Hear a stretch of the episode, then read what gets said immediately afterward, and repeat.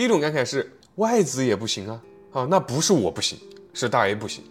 孙悟空来了也得把金箍棒竖在这儿，是我们承受了最大的风险，我们获得了最少的收益。这个就是中国特色社会主义市场下的另一种表现了。咱们的市场永远不可能出做空的机制啊！我们散户到底该怎么办？求解答，在线等，挺着急。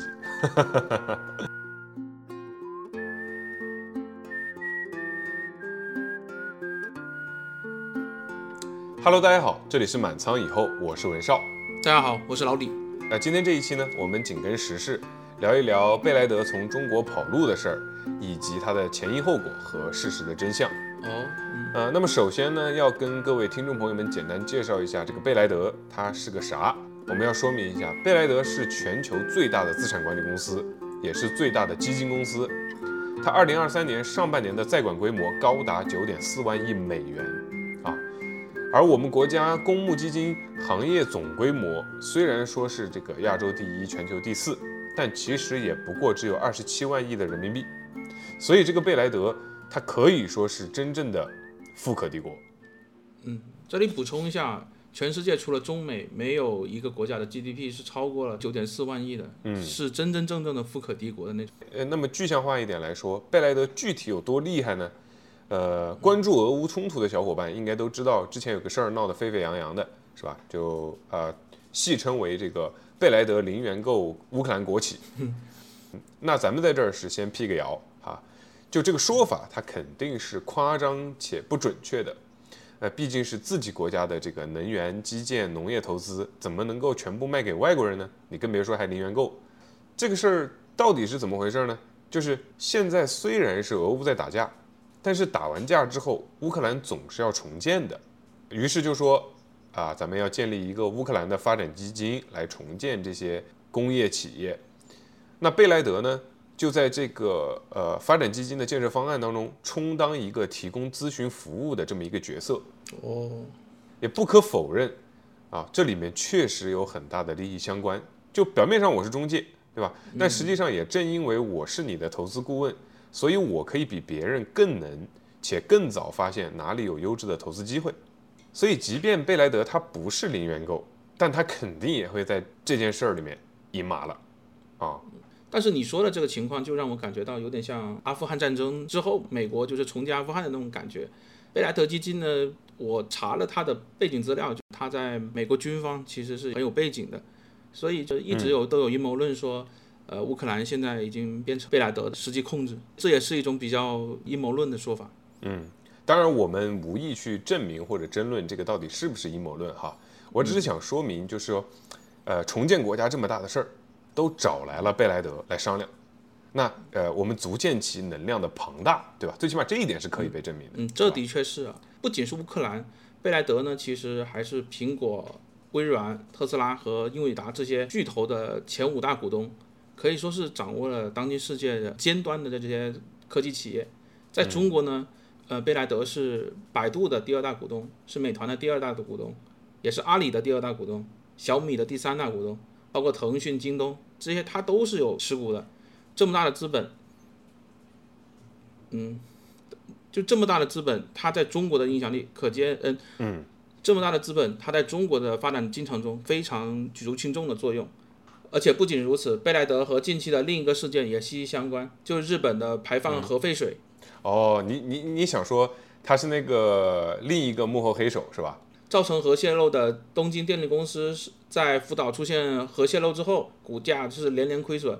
贝莱德资管呢，就是在二零一六年东电私有化之后，成为了除日本政府之外最大的股东。所以这次日本排放核废水，你很难说背后没有贝莱德，甚至他背后美国政府的影子吧。从这件事情，我觉得就可以看出，跟文少刚刚说的，就是接管乌克兰国企一样，背靠着门萨还有这些犹太资本的贝莱德。他一直都是致力于去做着低价收购全球资产的生意，我觉得就有点趁火打劫的意思。这些所谓的国际资本啊，这种逐利的方式，反正让我感觉很不舒服。哎，但然而就是这么一个逐利到极致的啊，并且能够在全世界所向披靡、各种地方游刃有余的资管巨头，哎，他在中国碰壁了。嗯，那他到底碰了什么壁呢？他突然宣布十一月七号要关闭中国灵活股票基金。也就大概两个月，正正好还剩两个月。嗯，他的官方说法是什么呢？是由于中国灵活股票基金目前的管理规模较小，经充分考虑投资者和股东的利益后，贝莱德对该基金做出了清盘的决定。此次清盘是日常基金管理操作，贝莱德会定期对旗下产品做出评估，以保障投资者的利益。啊，这个是贝莱德给的一个官方公告。所以，我们今天的这一期主题呢，其实就来围绕的这么一件事儿，我们来聊一聊。首先呢，呃，贝莱德中国灵活股票基金，它是一支离岸基金，而且是贝莱德全球基金的一个子基金。所以，咱们在支付宝或者天天基金这样的 APP 上面肯定是搜不到的啊。但是简单点说呢，就是这是给老外投资中国设立的基金，它是不面向国内投资者的。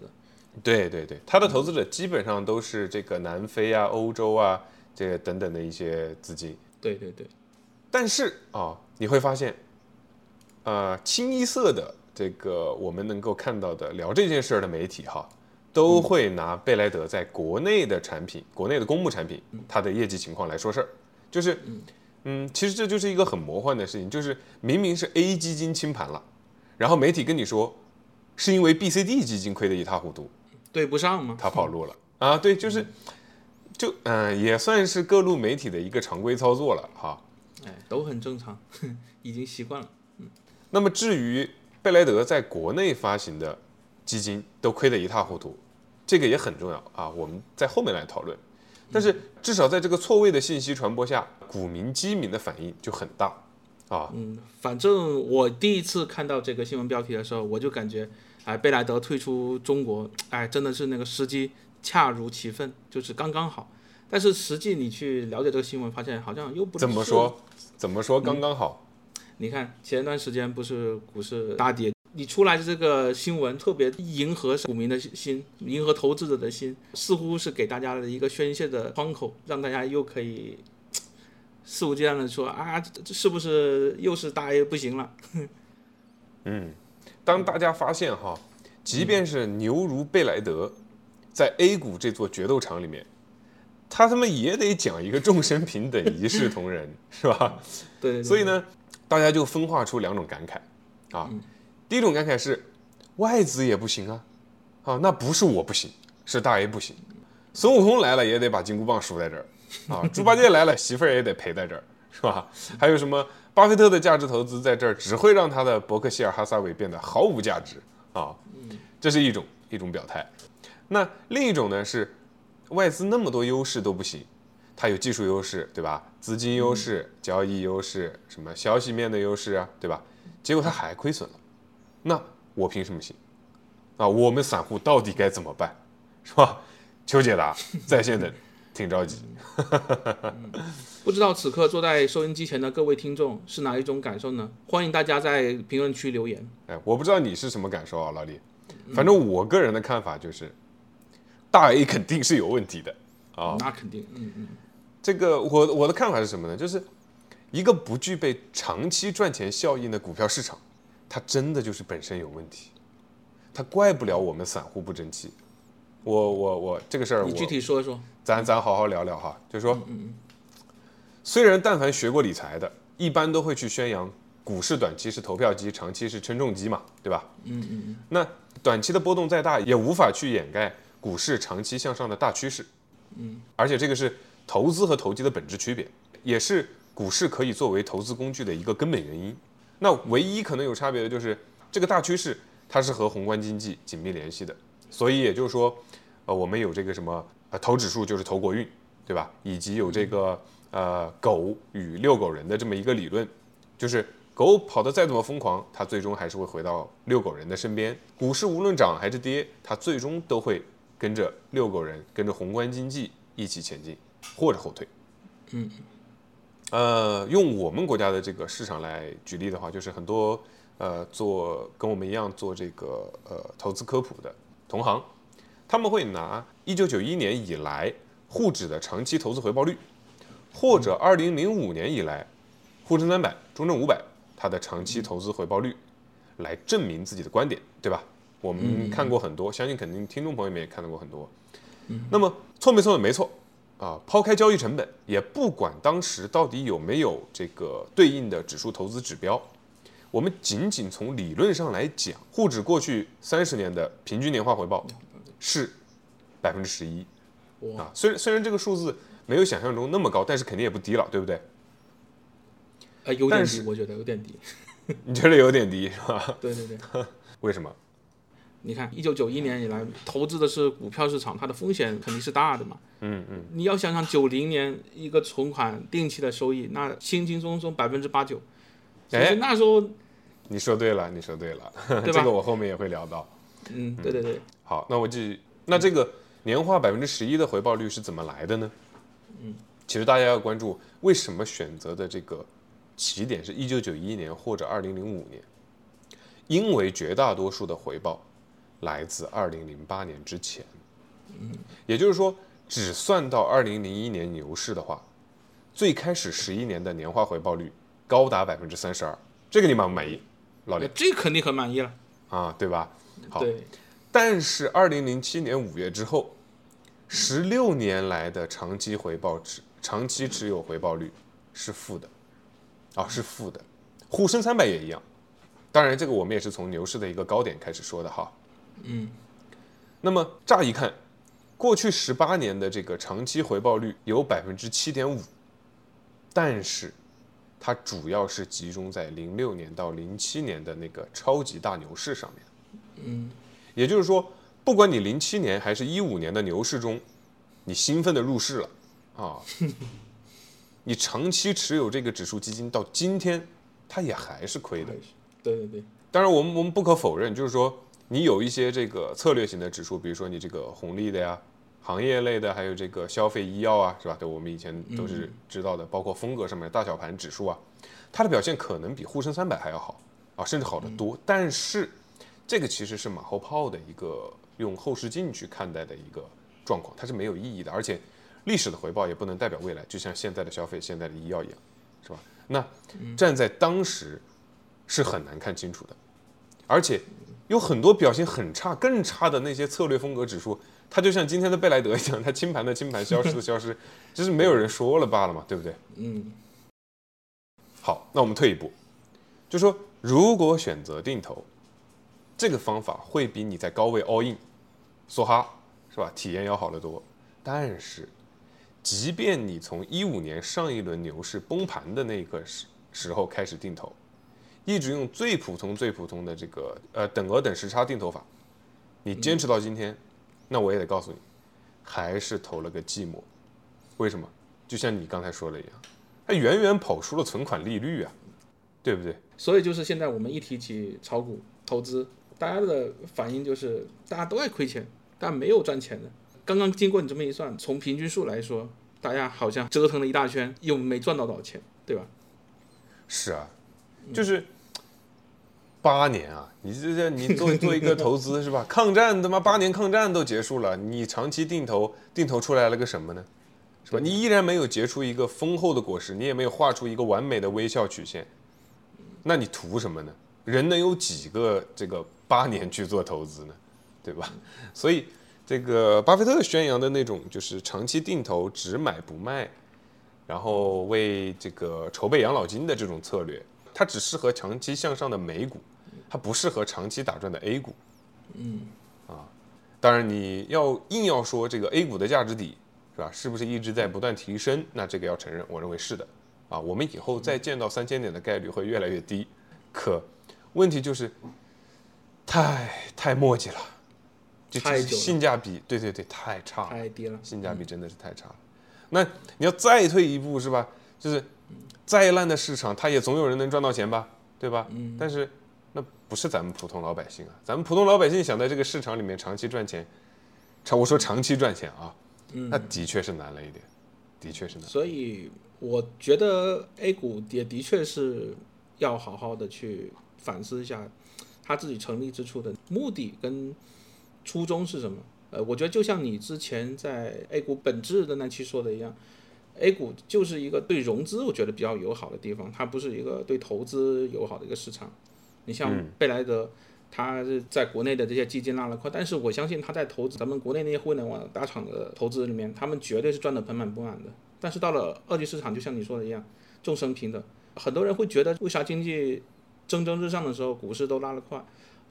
我刚刚看的到网上有种观点是说，正是因为股市有这种源源不断给企业融资输血的能力，给社会融资的能力，经济才有蒸蒸日上。那意思就是我们都是冤种呗，我们投资股市的都是冤种呗。哎，是的，是的，就是我们承受了最大的风险，我们获得了最少的收益。我你刚说这个 A 股是一个这个融资友好的一个市场嘛，对不对？正好我想起来，大家都知道，最近市场走势不太好，跟外资的大幅流出有很大关系。然后很多人心里面就不舒服，他说。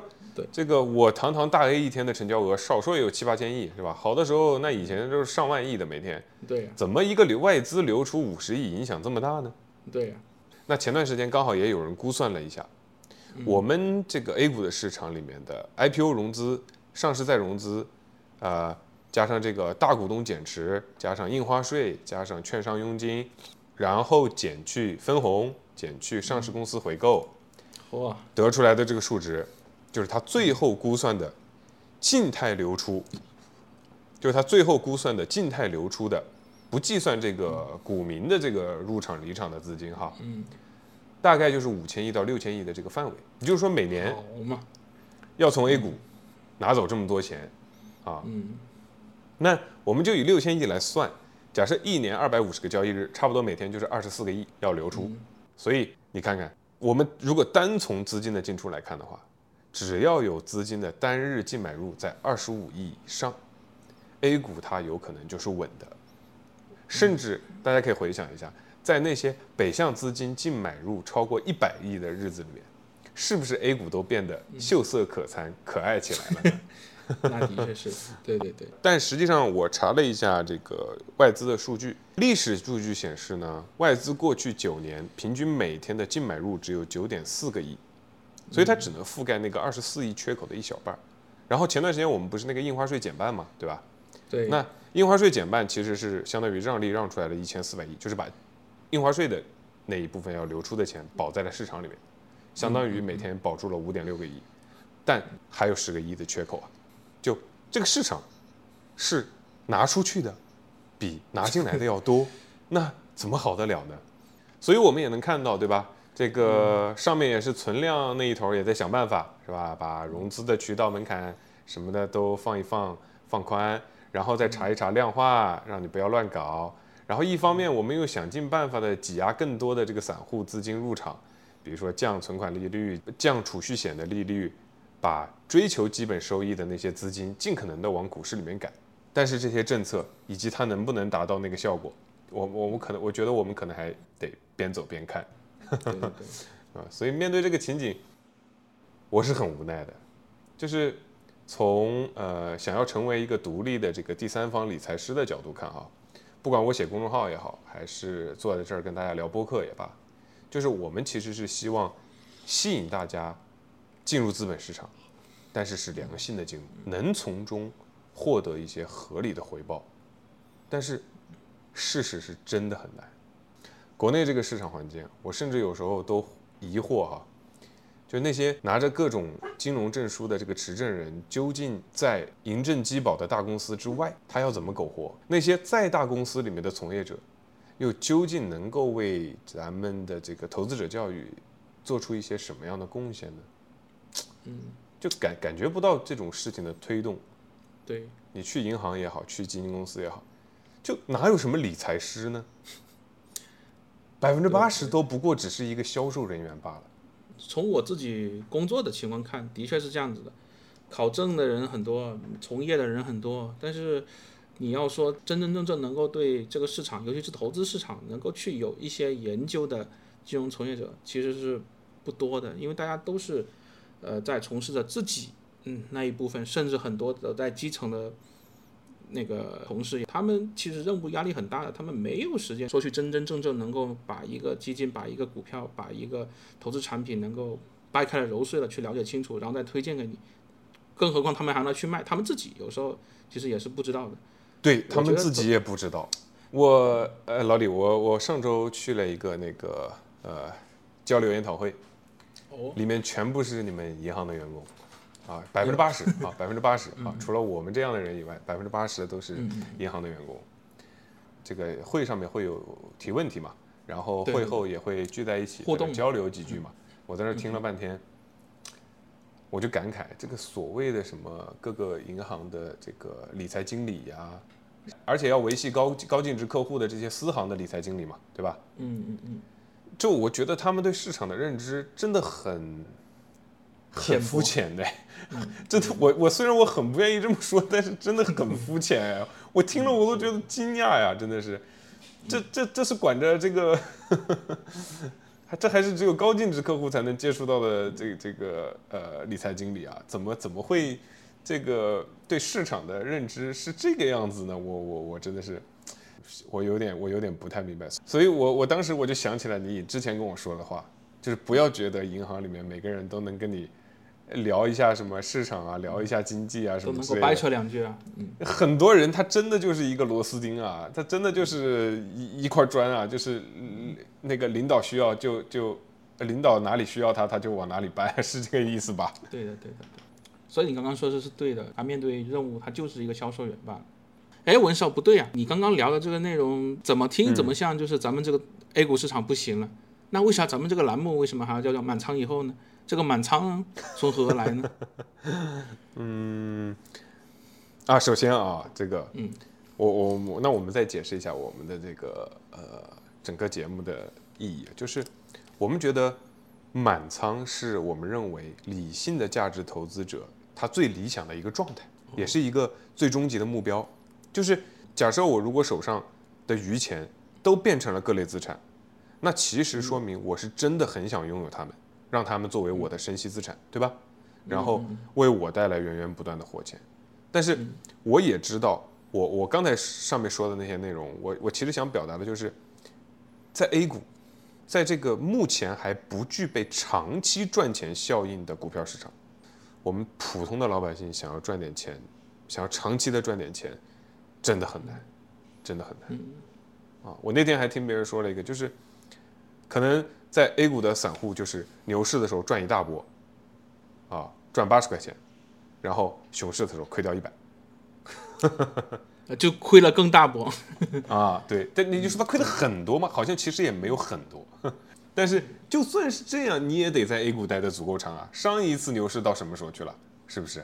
上一次牛市真的已经是上一次了，跟做投资这么多年，真的已经淡忘的那种每天就是盼着开盘，然后股市上涨的那种感觉了。就是现在已经是那种每天都激动，心如止水，真的就每天开盘就竞价都不看，就是开盘之后看一眼，好，手机丢一边，就干别的事情去了，哼，就是这样。那种每天开盘都激动、期待的那种，已经很很淡忘，一去不复返了，没对没有那种激情了。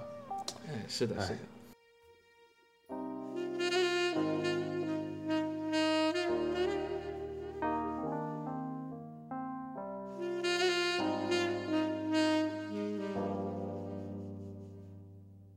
呃，接下来呢，我们想和大家聊一聊我们现在看到的贝莱德在大 A 水土不服嗯它背后的原因啊。首先，呃，我刚才谈到大 A 要好，那必须要有活水进来。呃，因此这几年随着这个逐步开放的这个对外资的态度哈，也让我们出现了这么一个新的群体，就是外商的独资公募基金。那贝莱德它就是首家外商独资公募，它是在这个二零二一年的六月份正式获批开业的。现在被呃，也就是这一次这个新闻哈，被各路媒体拿来抨击的三年亏百分之三十的这个中国新视野，它就是贝莱德开业以后的第一支产品啊。很多朋友可能不知道啊，但是这支中国新视野当时募集了六十六点八亿元，在当时的基金投顾圈里面是刷屏的爆款。那为什么是爆款？其实就是靠着贝莱德的名声造就的。名声嘛，嗯，但是呢，短短一个季度后，他发行的第二支产品，这个募资集的规模就立马断崖下跌到了五点七三亿，而且还提前了三天结束发行，就没有发满日期嘛，啊，嗯，所以我我说了这么一段话，大家要这个有印象的话，其实就应该能够意识到了，贝莱德当前的这个产品的拉胯，其实最大的原因是生不逢时，或者我们专业一点叫，就是它择时出了问题，它不应该在那个时候去发产品。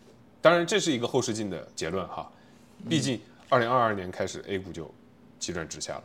嗯嗯，但是我我其实更想说的是什么呢？就是贝莱德真的很拉胯吗？我觉得不是的。我给大家举两个例子啊。刘克松在二零二一年八月的时候也发行过一个三年期的持有产品，大家可以去查一下。它比贝莱德的中国新视野早成立了十几天。那它现在的净值是多少呢？我可以告诉大家，零点五以下。嗯，啊，一个成立的时候一净值的东西，现在是零点五以下。那与之相比，这一次的这个同时期的贝莱德中国新视野，它零点七左右的这个产品净值，难道不是还有一点点体面吗？哈哈。再比如就是这个呃蔡松松管理的这个诺安成长混合，也是很有名的，是吧？蔡经理，啊，这个产品净值也是从二零二一年的这个高点年终高点。好，回撤下来，回撤多少也是腰斩，啊，甚至比腰斩还惨。对。但是呢，还有一个很奇怪的现象，就是它的基金份额在二二年稍微就是它的这个呃半导体回升的这个过程当中，它在年末还刷新了它的历史新高。我说这个历史新高可不是它的基金净值啊，是它的基金份额。份额，嗯，它刷了历史新高。买的人越来越多了嘛。哎。你说这个这个就是中国特色社会主义市场下的 另一种表现了啊，所以我我对这个情况我还是觉得有必要跟大家聊一聊。就是我们平时总感觉美国人喜欢搞个人英雄主义，我们喜欢搞集体的，是吧？我们喜欢淡化个人英雄主义，但是你要真正落到大 A 上，哎，大家又喜欢玩这套英雄主义了。你全球资管一哥的名头又怎么样，是吧？你在咱这儿你还比不上一个明星基金经理呢。是吧？尤其是这，当然这里面可能还这个呃叠加了一点这个特殊的环境，就是过去几年这个天天基金和支付宝，大家通过这这这这些软件，通过网络去买基金的那个对对人群跟金资金是越来越多了。对，就在这个 C 端的流量大爆发的环境里面，哎，它还真就是这么回事儿啊。我们我们把这个事情再抽丝剥茧一点，就是为什么呢？为什么明星基金经理对我们？的投资者这么有诱惑力呢？那我觉得是明星基金经理更容易给大家带来情绪价值。不管你是张某还是葛某，是吧？还是谁？那你有一个具体的人、具象化的一个人、一个活生生的人，那投资者的情绪就可以发泄的很直接，很一致啊！骂的时候比谁骂的都狠，然后捧的时候比谁捧的都高。哎，是啊，是。刘经理跟蔡经理，反正已经。承受了太多的骂声了 啊！还有张经理，是吧？张经理这个在顶峰时期，他能在微博有个粉丝应援会，我就觉得离谱，你知道吗？就这，就足见情绪价值对我们的意义。嗯，所以说到这儿啊，我还是想再次跟各位重申这样一段话，就是我呃大概十年前的一个摘录：有人享受跟随潮流的热闹，有人享受买中牛股的虚荣。有人享受自我折磨的过程，他们的共性是往往嘴上说我想要赚钱，心里享受的却是另一套。公平的市场最终就会给他们热闹、虚荣和自我折磨，而唯独没有盈利。而实际上，真正在乎存活和盈利的人是极少数派，他们在市场里冒聪明的风险，而承受市场外的风险，平淡。孤独，甚至是遭受嘲笑。虽然上次在播客里面提到过这段话，但我还是想把这段话送给现在在听我们播客的朋友，在听我们节目的朋友，很有深意啊。嗯嗯，我们话又说回来，就是嗯嗯呃，相比国内的公募更喜欢去打造这个明星的基金经理的话，其实如果大家去看贝雷德在国内的这个几只基金的这个报告，嗯，反而能够发现他们在业绩表现和这个展望里的措辞。是有意在弱化基金经理的个人意志的，对啊，反正我我是翻了一下的，我是明显感觉到他们有在弱化这种呃个人意志的，而是更多的强调他们内部的这个投研的能力，整个一个集体的能力。嗯，呃，其实我觉得弱化意志，我个人觉得是很主要的原因。我翻看了一下贝莱德在国内这几只基金的经历，就像刚刚我们聊到的中国新视野，他的两个基金经理，一个美国硕士毕业，另一个新加坡南洋理工大学毕业，曾任职施罗德基金。贝莱德的所有基金经理，他基本上都是挑选一些有留洋背景、有金融外企工作经历的，甚至有许多我看了他的那基金介绍，都是在香港金融市场长期工作过的。来管理国内的这些基金，我觉得就是很明显的水土不服，呃，反倒是今年新成立的一个行业优选混合基金，选用了就是国内的基金公司出去的基金经理，叫沈玉飞，他的这个基金现在目前的那个收益率好像还可以。贝莱德他这样的一强调国际化的这种思路，还有就是比较统一的这些持仓表现，我觉得是他自己在中国其实不是很出格，也不是很做出成绩的一个原因。我看了贝莱德新视野基金，它的那个每个股票的持仓比例都不会超过百分之五，就是很平淡，全是一些很大的一些龙头公司。一而像刘格松、像蔡仲松，他们都是那种很强化的意志去购买行业热点的股票，带有很强的个人色彩。我觉得这种他们现在这个是一种，他们现在这个是一种流派，就是说。我通过我做成明星基金经理，上大仓位，上重仓，然后来做高我的业绩，来赌，赌成功了，然后我就可以吸引大量的资金，然后把自己做成一个类似于指数的基金。对，甚至于我想，其实是一种很畸形的一种做法。对，甚至于我想，一一个基金公司，它就有十个基金经理，他每个都去侧重于一个行业，它就相当于十个里面，它总能有一个出格的。我就强烈去推这个，而像贝莱德这种，他就是很平庸啊，每个都很平滑，但是什么都差不多，什么都很一样，他就不出格。